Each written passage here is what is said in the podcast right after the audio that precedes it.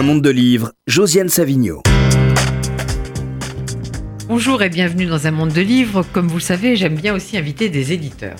Alors ce mois-ci, c'est Alice Dandigné qui est chez Stock et qui va peut-être déjà pouvoir nous dire deux mots de la rentrée. Mes deux autres invités sont Maragoyer pour Sous le charme du fait divers, que je montre très très jolie couverture pour les gens qui aiment les faits divers, et Aude Le Christ pour son deuxième roman, Une allure impeccable. Et malgré mon allergie aux jaquettes, j'ai gardé celle-ci parce qu'elle est très belle. Et bonjour à toutes les trois. Bonjour. Alors, il se trouve que les livres de Maragoyer et d'Aude Le Christ sont publiés chez Stock. Mais ça n'est pas pourtant une émission spéciale Stock. J'ai invité Maragoyer parce que j'ai une passion pour le fait divers et Aude Le Christ parce que j'avais beaucoup aimé son premier roman, Un corps de femme, et que j'aime tout autant une allure impeccable qui met en scène Freddy, un très beau personnage et qui, comment dire, euh, décrit un monde perdu, celui de la haute couture, euh, dans les années d'après la Deuxième Guerre mondiale. Alors Alice Dandigny, est-ce que vous êtes l'éditrice de ces deux livres? Le hasard fait que oui.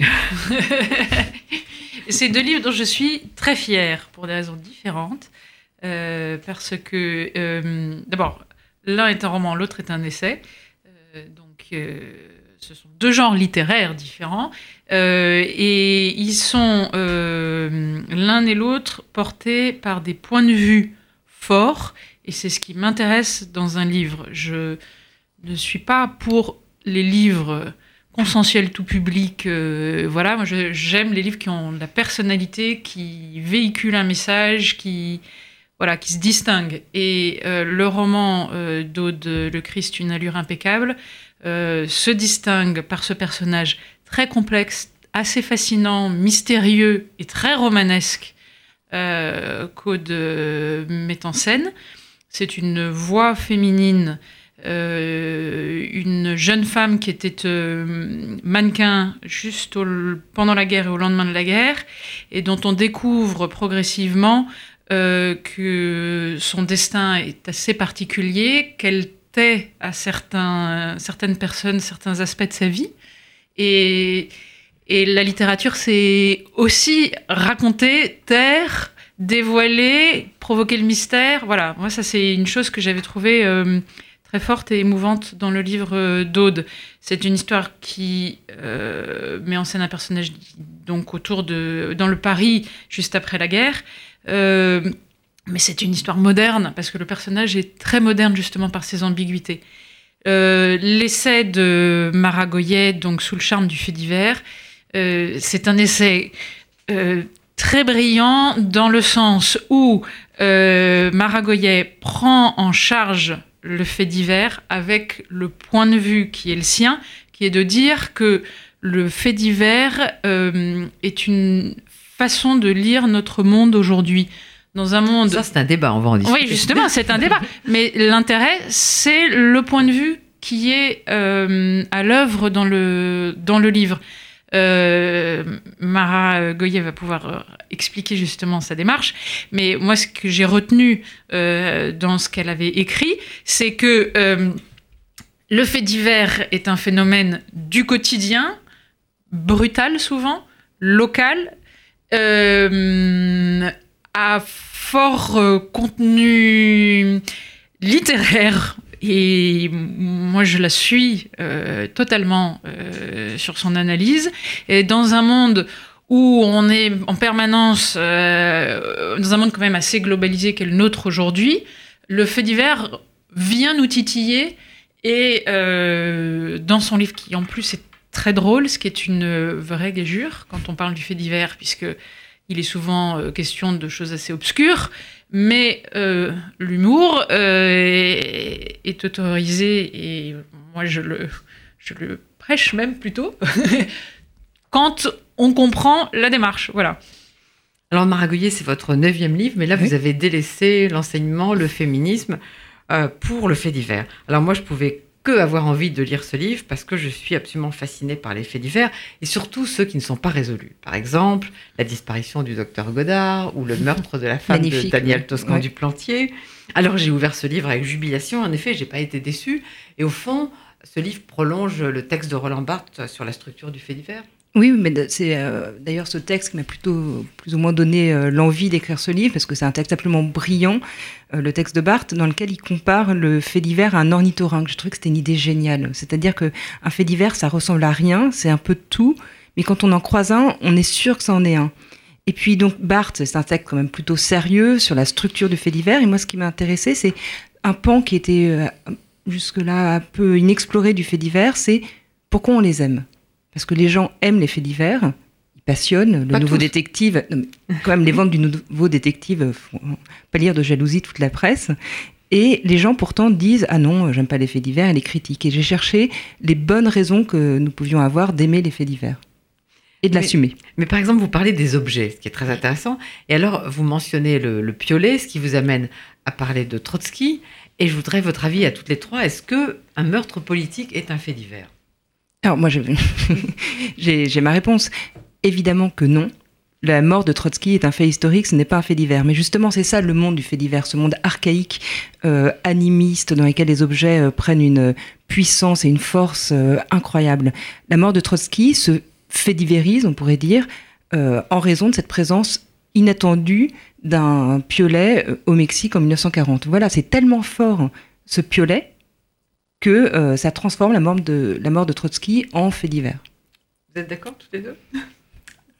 Je, pense, enfin, il me semble qu'il y a, là c'est le cas de Trotsky en, particulier, mais je pense qu'il y a parfois différentes strates de lecture et qu'un événement politique peut être aussi à son niveau un fait divers et, la portée du personnage euh, qui est mis en scène dramatiquement dans le fait divers euh, en fait un, événement politique ou un événement médiatique, un événement euh, parfois même culturel, quand ensuite il est détourné par des artistes, mais il y a différentes strates de lecture parfois qui, euh, s'imposent.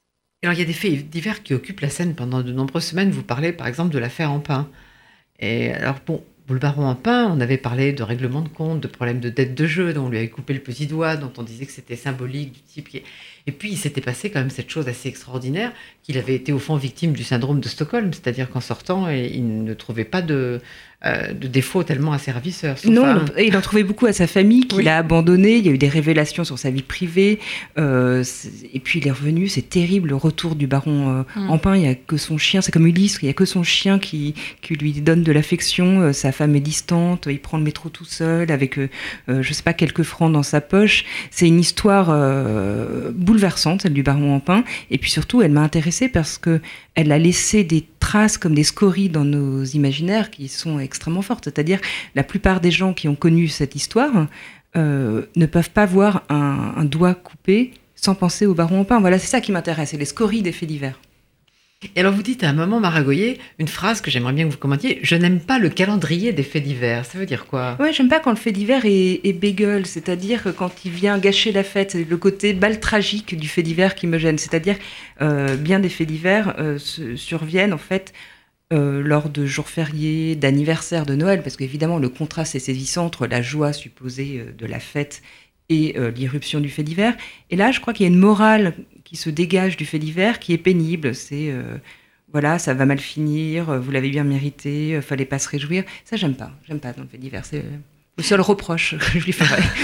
Mais il faut, dites-vous, que au fond, dans la société, il y a un fond d'ennui pour qu'on s'intéresse aux faits divers. Dans les moments extrêmement tragiques, le fait divers passe à l'arrière-plan. Voilà, oui, par exemple, pendant les, grands conflits, euh, les, faits divers sont quasiment absents parce que c'est du malheur sur fond de malheur, donc euh, ça ne se détache pas, ça n'a aucune singularité ni même aucun intérêt. Oui, il faut euh, de l'ennui, de la banalité, du temps mort, il faut donc des jours fériés. La province et le monde rêvaient du fait divers. Alors vraiment, la province la plus, comment dire, qui ressemble plus à celle des cartes Vidal-Lablache du 19e siècle. Il faut du terroir, du virage, de l'escarpement. Il y a une sorte de géographie extrêmement traditionnelle dans, le fait divers. Il y a la Vologne, le cours de la Vologne, le mhm. virage de Chevaline. Voilà, c'est, il faut un fond de stabilité et de banalité pour qu'il surgisse. Et dans les grandes villes, c'est un autre phénomène de fait divers, c'est plutôt les serial killers, Guy Georges, etc. Voilà, oui, oui, il y a d'autres. Mais le fait divers s'adapte partout, il a beaucoup de tact, il s'adapte au lieu. c'est un service de proximité, donc il tient compte du public présent. Mais Maragoyer, vous parlez euh, de, au fond de la prédilection de certains pays pour certains types de, de faits divers ou de, de pratiques, disons. En Autriche, la claustration, on aime Oui, c'est très étonnant. Alors, j'ai pas de solution. Et aux mais- États-Unis, les fusillades, on Mhm. sait qu'elles se multiplient. Et alors en France En France, on est assez. euh, Il y a eu l'empoisonnement pendant très longtemps. Euh, là maintenant, on est un peu euh, devenu euh, très fort en congélateur. hein, quand même, c'est les, les faits divers avec les congélateurs en France occupent vrai une place Mm. incroyable. Voilà. Je... Mais je ne sais pas ce que ça dit de nous, mais c'est vrai qu'il y a une forme d'adaptation locale du fait divers. Et et il nous intéresse principalement s'ils surviennent près de chez nous. Un fait divers à l'autre bout du monde ne nous passionne pas parce que de toute façon, là aussi, c'est de l'exotisme sur fond d'exotisme. Il faut que ça soit de l'exotisme en France. Les fusillades aux États-Unis, ça intéresse quand même, non? Oui, mais il Et est- la claustration en, Oui, en alors, Autriche aussi La claustration en Autriche, oui, ça, ça, ça nous passionne. Mais en revanche, les fusillades aux États-Unis euh, deviennent au bout de deux jours un débat sur les armes à feu et Mm. le port d'armes. Voilà, donc euh, le fait divers euh, s'évente assez vite. C'est vrai que le- la claustration en Autriche c'est tellement, euh, tellement étonnant. Et puis a Claustria, Austria, il y a tout le monde du fait divers dans ce sorte de coïncidence qui veulent à la fois absolument rien dire et en même temps qui nous laissent croire qu'on nous envoie des signes. Et alors, il y a un cas que vous étudiez, j'aimerais bien savoir ce qu'en pensent Aude et, et Alice. Euh, c'est euh, le cas de Violette Nozière. Et vous montrez au fond que la réhabilitation est impossible. Après, euh, Oui, le, fait divers vous poursuit toute votre vie. Alors Violette Nozière, elle a une vie extrêmement euh, longue après, euh, après le meurtre de son père. Euh, et ce qui est étonnant, c'est que on retrouve l'empoisonnement à chaque stade de sa vie. C'est-à-dire que quand elle va sortir de prison, elle va travailler dans l'alimentation avec sa mère. Ensuite, elle va ouvrir un restaurant à Maison Brûlée. Le thème de l'empoisonnement et de la mort et euh, la poursuit sans arrêt. Mais c'est la même chose, par exemple, pour euh, les sœurs euh, Papin. Papin, oui, je l'ai. Ah oui, les, Les sœurs sœurs Papin, me quand on pense que- l'une des deux euh, devient femme de chambre en sortant de prison, c'est aussi fascinant. C'est- Il y a une sorte d'unité du fait divers qui est terrible parce que c'est une sorte de marque indélébile, c'est c'est- c'est tragique, mais le fait divers vous poursuit. Aude Le Christ, vous avez vu les- le film sur Violette Nozière avec, euh, avec Non, Isabelle Huppert Absolument pas. Non, non, non. Mais non, comment il fait, il fait pas. euh, voilà, il Vous manque à mon panthéon. Et vous n'avez pas lu les bonnes déjeuners sur les sœurs non, Papin non plus. Mais elle a vraiment beaucoup, J'ai aucune beaucoup de culture sur le, sur le fait Elle a divers. beaucoup de travail Mais- à faire sur le fait divers. hein. Beaucoup de travail. Mais, mais c'est vrai que ce que je trouve très intéressant dans le fait, dans le fait divers, euh, c'est qu'il nous renvoie à nos ressorts psychologiques et ça nous renvoie à nos structures familiales, à, à, à notre noirceur, à ce qu'il y a de plus sombre en, en nous et comment aurions-nous fait. Et parce que dans le fait divers, on, on tente toujours de comprendre euh, quels ont pu être, enfin en tout cas ce qui me concerne, quels ont pu être les ressorts psychologiques euh, de l'agresseur ou du meurtrier. Ou, et et, et c'est vrai que c'est, je pense c'est, c'est d'où ce rapport de fascination et de, de rejet quand justement on n'arrive pas à faire face à certains pans de, de soi-même. Alice Dandigné-vous, vous connaissez les bonnes quand même. Oui, bien sûr. Mais le fait divers a ceci euh, d'assez étrange, c'est que, euh, évidemment, on a, on a envie de lui. C'est l'irruption du- du- d'une violence inattendue, donc on a envie de, re- de lui refuser du sens. Mais on lui ferme la porte et ça passe par la fenêtre. C'est-à-dire que un nombre incalculable de fois, on se retrouve à faire des liens entre différents événements au cours d'un fait divers, ou euh, lorsque Maragoyer expliquait à, à l'instant que euh, une des sœurs, euh, euh, Violette Nozière, se retrouve à travailler à Maison. Non, une des sœurs Papin. une des sœurs, pardon, se retrouve à travailler à Maison Brûlée. Enfin, Non, Violette Nozière à Ouais, Maison voilà, Brûlée, voilà, une voilà, des sœurs- une des Voilà. sœurs Papin devient Et- femme de chambre. C'est ça qui est, extraordinaire. c'est ça qui est extraordinaire. C'est la chose la plus extraordinaire. Je veux dire, une, une bonne qui a assassiné ses patrons devient femme de chambre dans un hôtel et personne ne le sait. Mais oui, Aujourd'hui, on- heureusement. Aujourd'hui, on le saurait. Aujourd'hui, Heureusement. aujourd'hui, elle pourrait pas y échapper. non, je, je crois pas parce que les dans, le monde du fait divers, il y a une chose très étrange, c'est par exemple les, les, les acteurs du fait divers tombent dans le domaine public, c'est-à-dire qu'il y a par Mm. exemple l'enfant, le petit Grégory, pour lequel on peut avoir que de la compassion, de la tristesse ou sa famille, et puis il y a le personnage du petit Grégory qui devient une icône, on fait des blagues, on fait des cocktails, on fait tout un tas de choses. C'est encore Mais- une histoire dont on saura jamais la vérité. Voilà. Mm. Et c'est devenu un film, la famille, Enfin, du a- ouais. la famille du petit Grégory, Un livre euh, aussi. un livre aussi. vit avec en France tous les jours, se lève, va travailler, va se coucher. Et ils ont leur vie, quoi. C'est, euh, mais, mais dans notre imaginaire, ils ont une autre vie qui, qui nous intéresse beaucoup.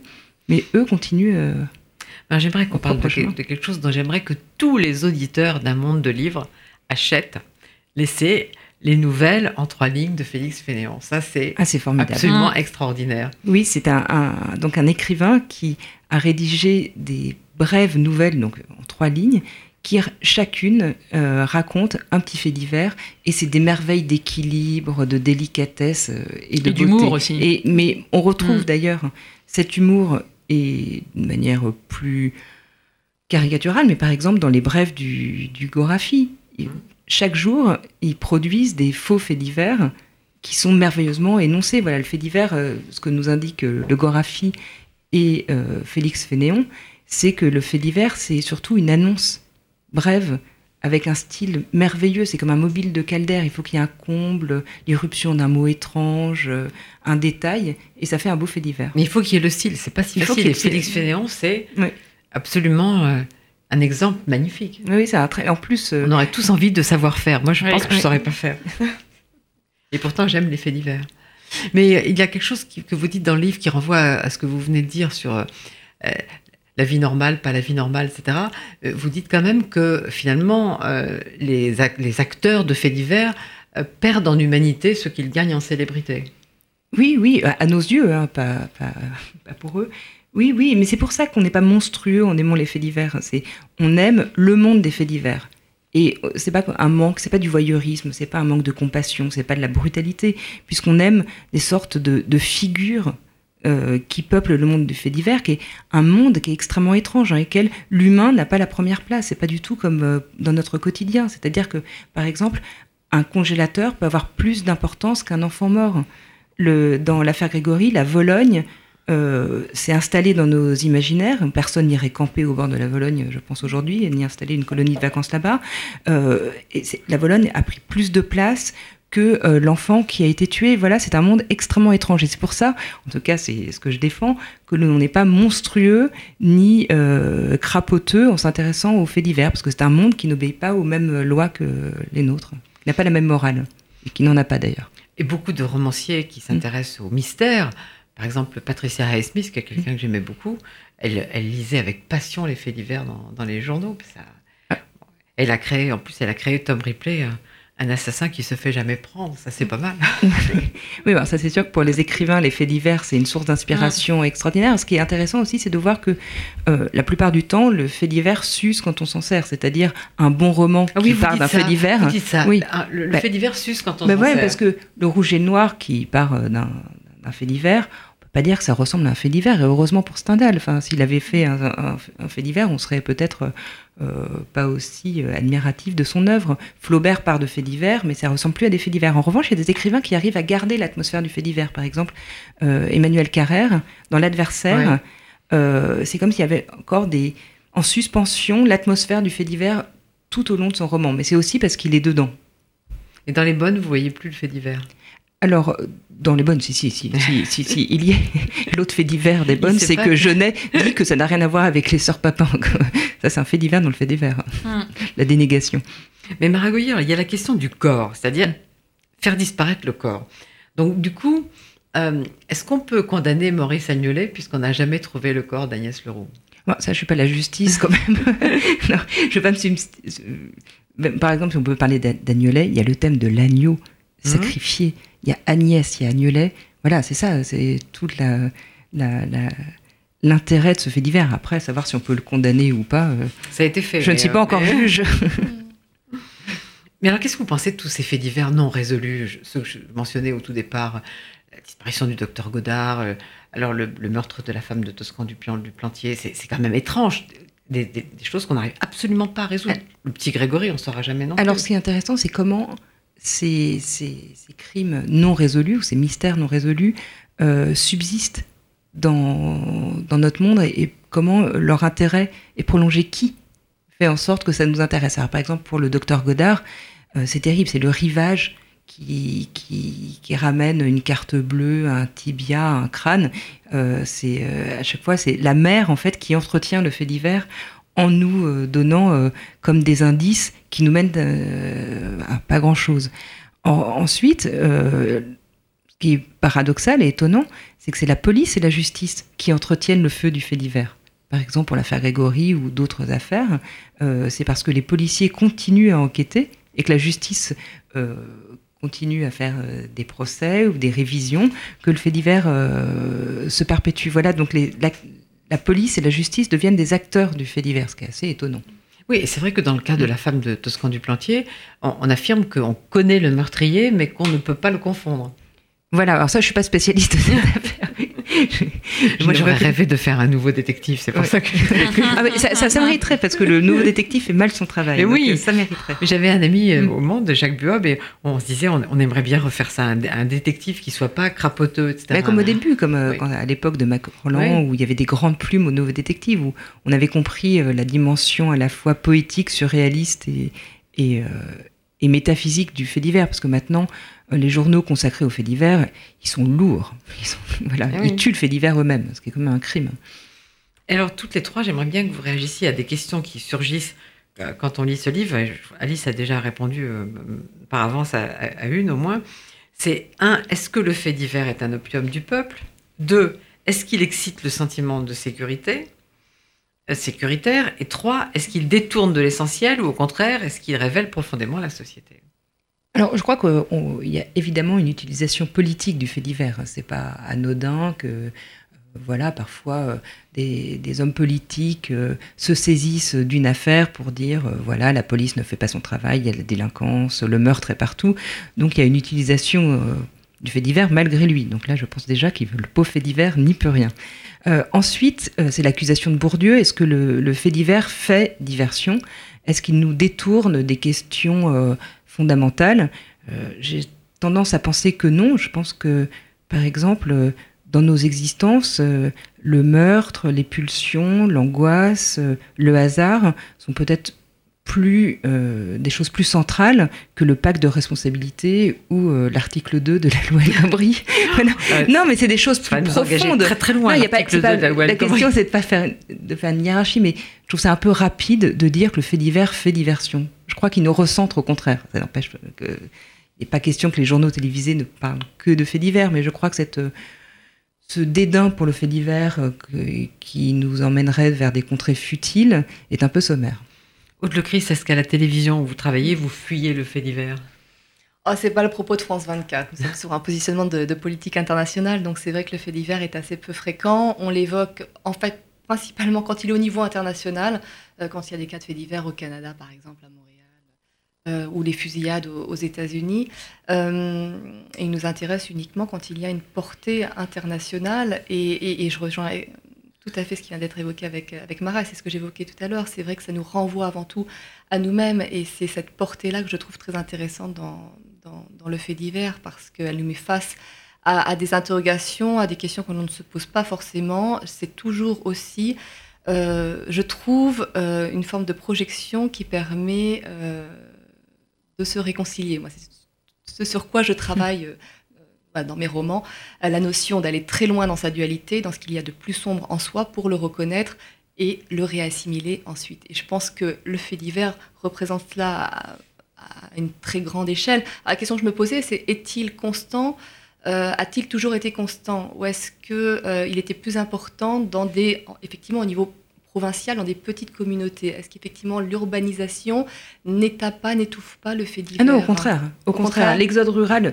on peut faire euh, des comparaisons entre l'exode rural et euh, la promotion du fait divers. C'est-à-dire que quand les gens euh, sont venus en ville, euh, ils avaient perdu les veillées, les récits, les, les histoires de village, et le fait divers est devenu, euh, au contraire, une sorte de- d'histoire de, de village, de cancan national donc euh, et urbain. Le Donc, Donc urbain, euh, voilà. voilà, c'est devenu euh, d'autant plus important. Ouais. avec l'essor de la presse écrite, qui, était quand même- qui a explosé quand même sur la fin du 19e siècle, et qui en France correspond à un moment où l'équilibre euh, campagne-ville s'est inversé aussi. Je crois que le fait divers, il y a quelque chose aussi, Mais pour vous, Alice Dandigné, il fait pas diversion, il révèle.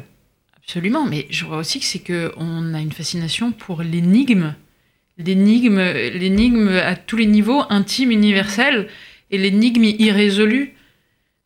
Et c'est c'est ça qui nous fascine aussi. Et enfin, Mais- pour re- revenir, un- peut-être, je suis peut-être un peu obsessionnelle avec mon métier, mais euh, dans la littérature, on, c'est- on- on lit aussi euh, pour faire diversion ou pour euh, se recentrer, pour chercher à accompagner des énigmes, à les faire euh, siennes, à les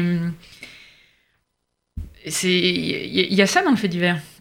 Et surtout, il répond à nos énigmes aussi, Mm. le fait divers, puisqu'il nous laisse croire qu'il y a un sens. Par exemple, Mm. quand un, un meurtrier mythomane s'appelle Roman, c'est évidemment une coïncidence, mais en même temps, ça nous laisse croire qu'il y a peut-être un ordre du monde, mais en même temps, c'est pas un système, c'est pas euh, une idéologie, c'est pas euh, une religion, c'est pas un culte, c'est pas, pas tout ça. C'est simplement comme s'il y avait des éléments de sens qui clignotaient et qui nous laissaient croire justement que toutes les énigmes qui nous préoccupent avaient parfois des réponses diffuses et évanescentes. Donc c'est assez rassurant aussi le fait divers. Et Maragoyer, est-ce qu'un acte terroriste est un fait divers? Ah non, ça évidemment que non. Ça, ça vraiment euh, pas du tout. Euh, par son ampleur, par sa violence, par euh, les intentions qu'il suppose, c'est absolument pas un fait divers. En revanche, euh, ce que j'ai remarqué là, avec les attentats récents, c'est à quel point le fait divers, quand même, trouve sa place dans, au milieu de la violence terroriste.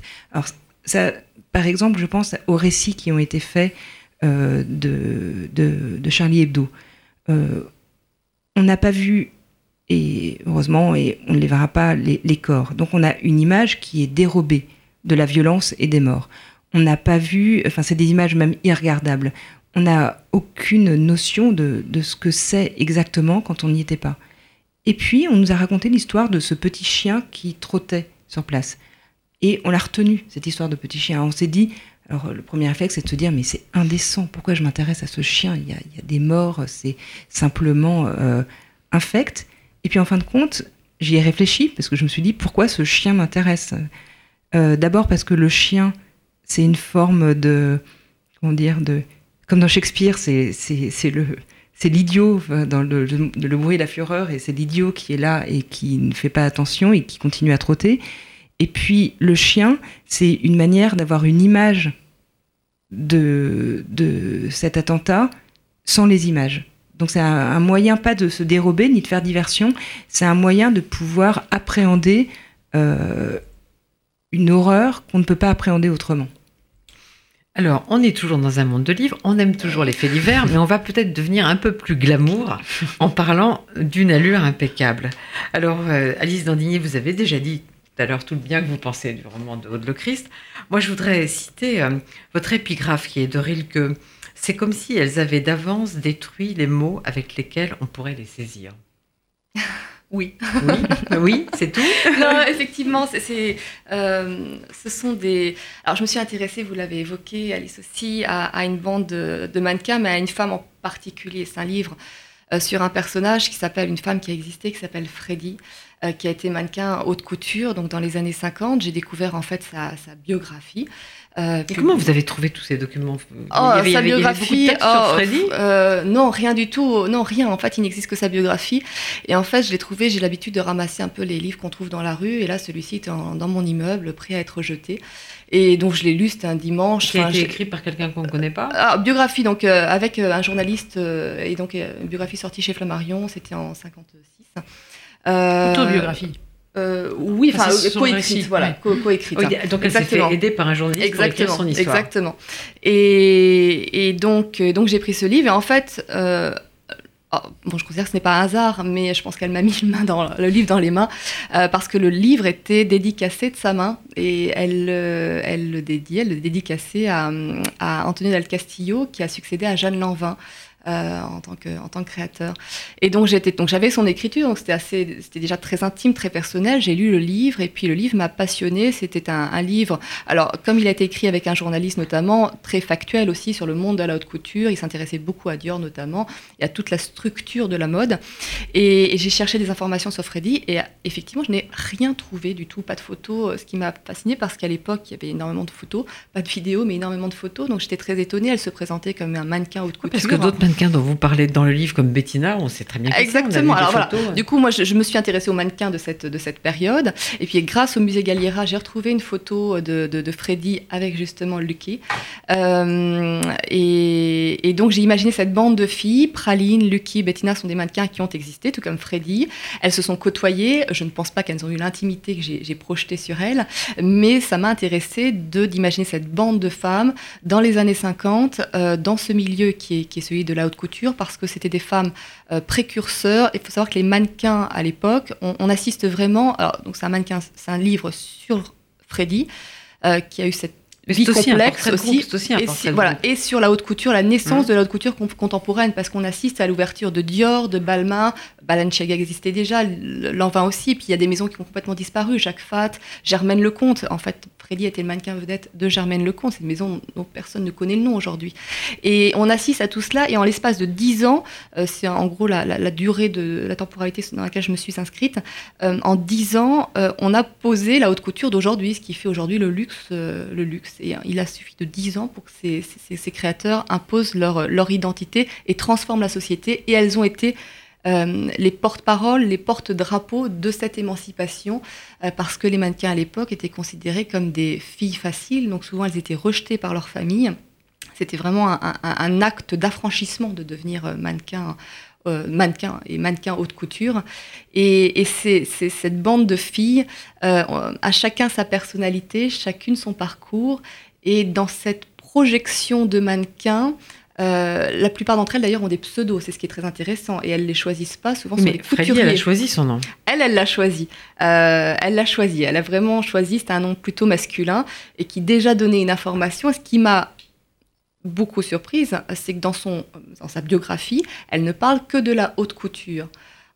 Or, il s'est avéré qu'elle avait une double vie et qu'elle n'était pas seulement mannequin, elle dirigeait aussi un club, un cabaret sur les Champs-Élysées. ça si ça n'est pas dans sa biographie, dans son autobiographie? Eh bien, eh bien, le chemin a été très modianesque. Euh, le nom, le nom de l'état civil de Freddy dans sa biographie apparaît, Marie-Josée Vassé.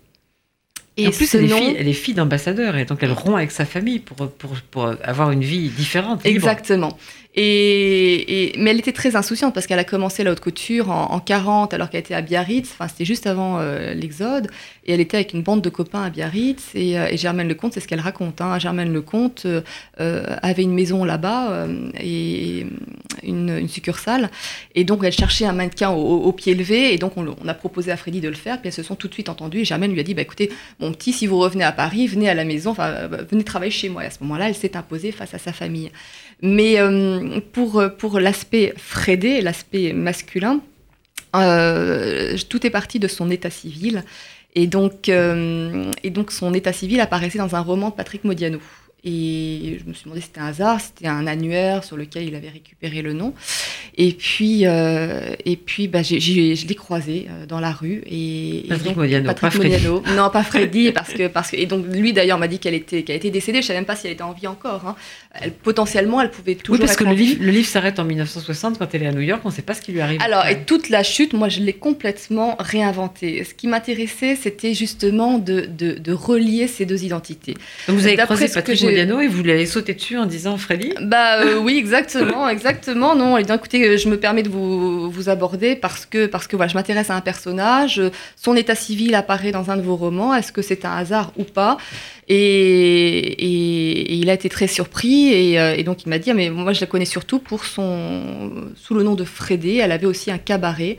Euh, sur les Champs-Élysées. Et puis donc par bribes, il m'a donné des informations. Et, c'est vrai qu'en poursuivant mes recherches, en recroisant du coup Freddy Frédé, j'ai découvert cet aspect-là de, de, Freddy.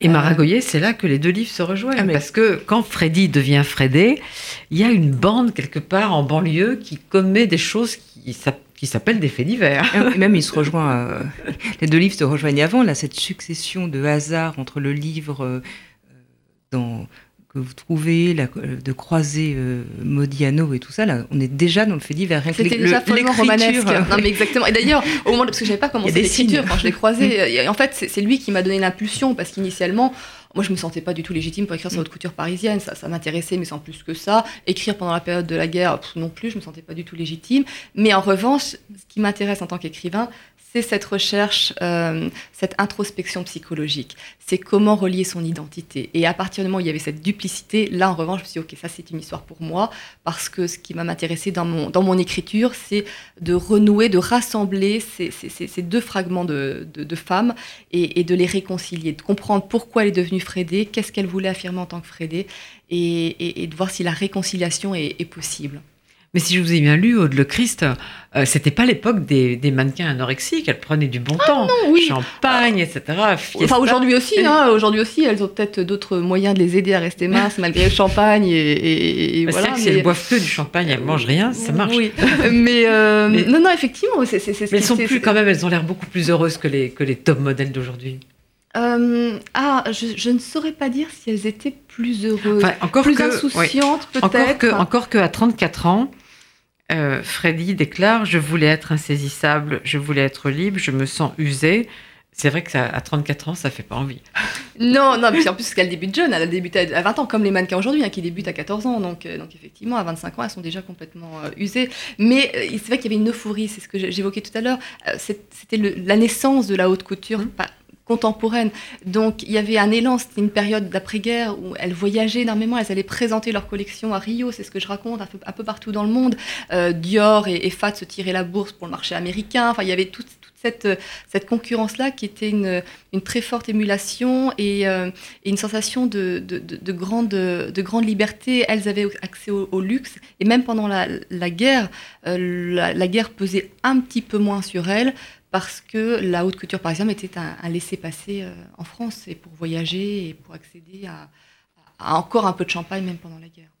Mais moi, justement, ce que j'aime beaucoup, en dehors de ce que vous dites, à savoir cette volonté de réconcilier les deux Freddy, les Freddy, Freddy, de comprendre ce, ce destin, c'est aussi ce portrait de groupe que vous faites, euh, à la fois les défilés, le jour de la Sainte-Catherine, enfin tous Oui. ces moments de, de la mode et de la haute couture qui sont des, des moments importants, des, des scansions dans, dans le, dans et puis aussi la manière dont, dont les couturiers euh, euh, se, se détestent et, et se, et se combattent. Et puis bon, Et s'aiment en même temps, parce que tout cela, c'est aussi de la posture, c'est une posture commerciale aussi, mais ça n'empêchait pas euh, Dior d'assister aux soirées de fat et de se Mhm. retrouver tous. Et... Mais à la fin de votre livre, c'est c'est comment dire, c'est une autre une autre histoire qui va s'écrire. C'est-à-dire qu'elle est à New York et puis Dior est mort, donc Yves Saint Laurent va arriver, il va changer un certain Ah, nombre de choses. il arrive, non, il, a- il- en fait, à la fin, il est même déjà en train de partir, parce qu'il n'est pas resté très longtemps Saint-Laurent chez Dior, et c'est déjà Marc Bohan qui prend la succession. Et on- justement, elle, mais, Dior va- l'évoque. mais Saint Laurent va créer sa maison. après- Voilà, après, tout à euh, fait. Et, et ensuite, on bascule euh, dans le prêt-à-porter, dans la haute couture parisienne. C'est une autre phase qui s'écrit aussi dans la mode. Mais on sait rien de ce qu'elle a fait après 1960. R- Non, euh, même, même, enfin oui. euh, En fait, dans sa vraie biographie, je sais qu'elle dirige encore le Carols, qui est le nom de ce cabaret, au début des années 60. Et on ne sait Euh, pas quand elle J'ai retrouvé, non, moi j'ai retrouvé un exemplaire du Crapouillot dans lequel on parle d'elle et on se souvient de, euh, de cette époque du, du Carols. Donc je sais qu'au début des années 70, elle est encore en vie et qu'elle vit en banlieue euh, parisienne, mais, euh, mais j'ai pas d'autres informations. non. Et alors vous, vous dites une phrase qui m'a qui m'a intriguée. Une robe portée par un mannequin qui ne l'aime pas est condamnée.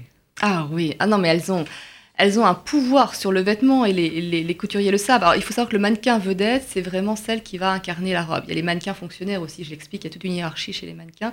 Et le mannequin vedette est celui qui va porter les, grandes robes, c'est la muse du couturier en fait, c'est sa libellule, c'est celle qui, qui, va l'inspirer en fait, et son passage vers ce qui le dépasse. Et donc, une mannequin qui n'aime pas une robe, parfois parce qu'elle la trouve trop simple et donc elle sait qu'elle va pas être suffisamment spectaculaire devant lors de la présentation, elle va faire en sorte pendant, pendant toute la présentation, enfin les essayages, de, mal la porter, de, de claudiquer, de, euh, de- d'affadir cette robe pour que le couturier se dise bon ok je, je, je lui laisse pas. Mais il sait euh, le couturier qu'il a besoin de, de la narration du mannequin. Sa narration est extrêmement importante et ça c'est peut-être quelque chose qui a évolué à travers l'âge des défilés. Et en fait, quel était le couturier préféré de Freddy? Euh, euh, bon, euh, intimement, c'est Germaine Lecomte parce qu'elle a débuté avec elle et qu'elle lui a donné l'occasion de- d'entrer dans, dans ce métier. Je pense qu'elle aimait follement Jacques Fat. Les Fat étaient un couple très très solaire, extraordinaire. Ils avaient leur vie amoureuse très séparée, individuelle. Euh, mais euh, c'est un couple très fort et Fat, en fait, s'éteint. C'est une étoile filante. Il s'éteint à 42 ans d'une leucémie. Et c'est pour ça que sa maison aussi n'a pas perduré. C'est vraiment lui qui portait sa maison. Et elle, en parle avec euh, beaucoup d'affection. Dans sa dédicace, elle parle aussi avec beaucoup d'affection à Antonio del Castillo, donc qui a succédé à, à Jeanne Lanvin. Je dirais Fa- Fat et, et Castillo ont Pour En fait- travailler. hein. En fait, elle n'a pas travaillé avec Yves Saint Laurent, elle était déjà Non, ailleurs. Non, oui. elle a peut-être porté ses, créations, mais je ne pense pas du tout qu'ils se soient rencontrés. Elle évoque d'ailleurs aussi Dior. Moi, j'ai beaucoup travaillé avec les archives de, Dior qui m'ont donné une matière extraordinaire. J'ai rencontré des, jeunes femmes passionnées aux archives, mais, mais on n'a pas retrouvé de traces de, de Freddy. Elle n'apparaît pas du tout. Dans, alors pourtant, elle dit porter des robes de Dior lors de défilés pour, pour la haute couture, chambre syndicale à l'étranger, notamment à Rio. Donc euh, tout cela est, très, est très étonnant parce que c'est à l'image de ce personnage, ce sont des touches et on ne peut pas la saisir, elle est absolument insaisissable. Pour moi, elle me fait l'effet d'une trace de parfum et c'est ce qui m'a enthousiasmée. Il a fallu que j'ai pas, c'est pas, c'est pas une biographie romancée, absolument pas. C'est vraiment, c'est un roman. Je, suis partie de ce, de cette rencontre improbable de ce livre, de cette rencontre dans la rue avec Patrick Modiano et j'ai imaginez complètement quelque chose. Voilà, ne cherchez pas la réalité dans ce que j'ai écrit. Mais justement, mais cette Freddy, euh, on l'aime, tellement qu'on aimerait en savoir encore plus. Qu'est-ce qu'elle a fait après 1960 mais Vous l'aimez parce que qu'est-ce qu'elle fait à New York que Vous projetez Josiane sur Freddy pour que voilà, c'est ce qui c'est ça qui est intéressant. C'est qu'effectivement, elle, elle, plaît énormément aux lecteurs, qu'ils soient masculins et féminins. j'en suis ravie parce que du coup, les projections sont, euh, sont immenses voilà, les réponses vous appartiennent et c'est ce qui me plaît dans, un roman. Oui, je me demandais, est-ce que vous avez eu des témoignages d'hommes sur Freddy? Euh, non, absolument aucun, euh, si ce n'est Patrick Modiano qui l'a évoqué. De, lecteur, de lecteur. Ah oui, de lecteur. Ah oui, oui, bah oui, ah complètement. Ah oui, moi j'étais. En fait, je m'attendais pas à cette adhésion masculine sur, euh, sur le roman. Et puis, oui, je, je, vous parle d'hommes hétéros qui sont pas passionnés par la mode, hein, donc, mais ils sont rentrés dans, justement dans cet univers de filles. Et puis parce qu'elles sont très dure peut-être avec les hommes, enfin très lucide. Elle, elle, se moque beaucoup, Freddy, de ces hommes à mannequins, par exemple. C'est, vieux beau serait un petit peu exagéré, mais euh, ces hommes voilà, qui ont une posture sociale et donc qui cherchent une voiture statutaire, un appartement statutaire, et une femme décorative. une femme exactement statutaire aussi. Voilà, tout à fait. Et, et, donc elle est très lucide et, et j'évoque les hommes. Euh, voilà, à travers les différentes cette bande de filles qui ont chacune des relations différentes avec les hommes ou avec les femmes, puisque euh, Freddy a été marié avec un homme et a eu des grandes histoires d'amour, notamment avec Marlène Dietrich. Et Maragoyer, est-ce que vous allez faire un roman sur un fait divers? Non, je crois que je ne suis pas du tout romancière. et puis non, non, mais j'aime le fait divers, euh, justement, avant qu'il ait perdu euh, sa petite ambiance délétère ou son atmosphère. Non, non, mais ce qui m'intéresse, moi, c'est c'est le côté euh, évanescent, comme dans les vanités. C'est la bulle, la fumée, l'écume et les scories du fait divers. Donc, euh, je ne peux pas m'en servir. Hein, Alors, Alice Dandigné, qu'est-ce qu'on va lire en septembre? De très bons romans, bien sûr. Euh, pour ce qui est Mais encore Pour ce qui est de chez Stock, on a une rentrée portée par neuf livres, ce qui est beaucoup. C'est beaucoup. Oui. très différent. Euh, on retrouve Luc Lang. Ah, c'est euh, quelqu'un que j'aime beaucoup. Oui. C'est quelqu'un que j'aime beaucoup et qui n'a pas, qui n'a pas la place qu'il devrait avoir. Eh ben, justement, on va y travailler parce que son roman euh, qui s'appelle Au commencement du septième jour est un livre absolument remarquable. Il a travaillé cinq ans et, et moi je suis très fière de pouvoir le défendre aujourd'hui parce que c'est très maîtrisé. Je ne sais pas si vous serez d'accord avec moi, Josiane, vous qui lisez tant. Euh, parfois, euh, on, ressent une certaine mode euh, dans des romans plus ou moins maîtrisés pour le roman choral mmh. aujourd'hui. Et eh bien lui, à l'inverse, il adopte un point de vue unique avec un seul personnage. Vous êtes sur les épaules de son, ce personnage. Vous suivez son regard, mais qui dit point de vue unique, et en plus sur 500 pages, dit que vous acceptez ses silences aussi. Ce qu'il ne comprend pas, ce qu'il comprend et ce qu'il ne comprend pas, ses trouilles, ses peurs, ses, ses joies et toute sa subjectivité. Et, euh, et la littérature, c'est ça, c'est jouer sur ce qui se dit et ce qui ne se dit pas. Et l'histoire est vraiment euh, bouleversante. C'est quoi le titre exactement? Au commencement du septième jour. Au commencement du septième jour de Luc Lang. Luc Lang. Ça, on va en reparler ici ah parce que Luc Lang, c'est vraiment quelqu'un que mm. j'aime beaucoup depuis, depuis toujours, qui a publié chez plusieurs éditeurs et qui, euh, je ne sais pas pourquoi, n'a pas. Ça arrive hein, à de bons écrivains de ne pas avoir la place mm. qu'ils devraient avoir. Bah, espérons que ce soit son moment. On a encore une minute. Un autre Un autre chouchou. un autre chouchou. Euh, il y a aussi un livre de Marie-Dominique Lelièvre, vous savez, la biographe de Saint-Laurent, Oui, d'ailleurs. Ça, c'est pas ce qu'elle a fait de mieux, très franchement. Bardot Mm. euh, et Sagan. Et elle. Sagan, c'était très bien. oui, Mais elle- Saint-Laurent, on pourrait en discuter. ouais, elle a choisi euh, Claude Perdriel, le fondateur de l'Obs. Oh, il y a du boulot. Il y a du boulot, c'est très réussi et on apprend euh, beaucoup de choses ben alors. sur euh, la presse et l'industrie française. Alors, en attendant septembre, j'aimerais bien que vous lisiez Une allure impeccable d'Aude Le Christ. Je crois que ce personnage de Freddy euh, ne peut que séduire. Et puis, notre passion, qui n'est pas du voyeurisme, n'est-ce pas, Mara Voilà. Pour le fait divers, sous le charme du fait divers, passion assumée. Et puis, euh, et puis rendez-vous en septembre avec euh, les beaux livres que va publier Alice Dandigné. Merci à toutes les trois. Merci, Et à bientôt dans un monde de livres.